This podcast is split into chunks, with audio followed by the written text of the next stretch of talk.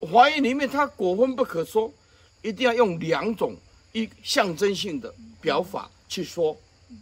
哦，去说啊，水表示甘露，灯表示智慧，王表示自在，对不对？好，云表示弘法，啊，你你一定要表法象征性的，然后引入真实性的，对不对？第二，哲学，哲学我们的形而上的东西，最具体的形而上的东西就是四相，对不对？最具体的般若就是缘起。所以，我们就是把无量无边的般若智慧放弃，啊，只看到这一点点的缘起的东西，然后又又有希望的执着。所以我们看到这个就是最具体的如来的境界。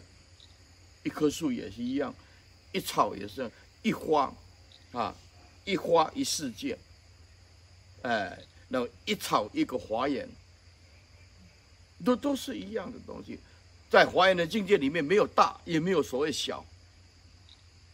那这样子的话，我们日子就过得很好啊。缘起方便说说，对不对啊？本无可言说，方便说说，你才知道，师父的内心要要为了要表达什么，为了这个团体，啊，该说的说，啊，对不对啊？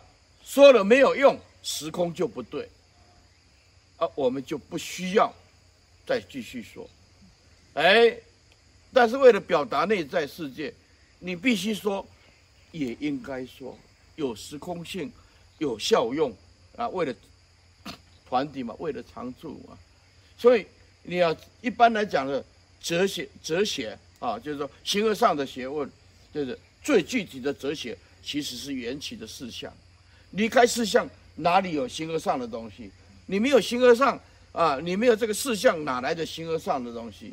哲学上的东西，哲学就是由这个呃去推论，理论上的推论，那你就最具体的推论，就看到具体的缘起。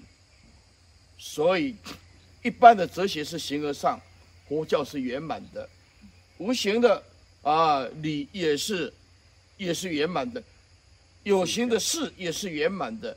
理跟事，理即事，也是圆满的啊！事事无碍法界，不必透过真如理啊。缘起里面，体积相入，相即用即相入。哎，你看大家互相做影响。如果了解华严的思想，摆在哪一个位置，通通是空性，哎，通通圆满没有增减这个东西。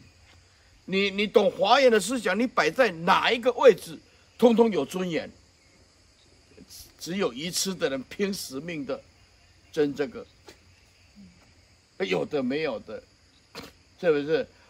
但是你又不坏事相，就啊上人请上座啊，就那那好啊，那大家都这样子嘛，啊，我的上座，啊哎，师傅你言不在这里啊，我就下座嘛，是不是？我因为什么？要摆在上面也是法界的缘起嘛，对不对？啊你。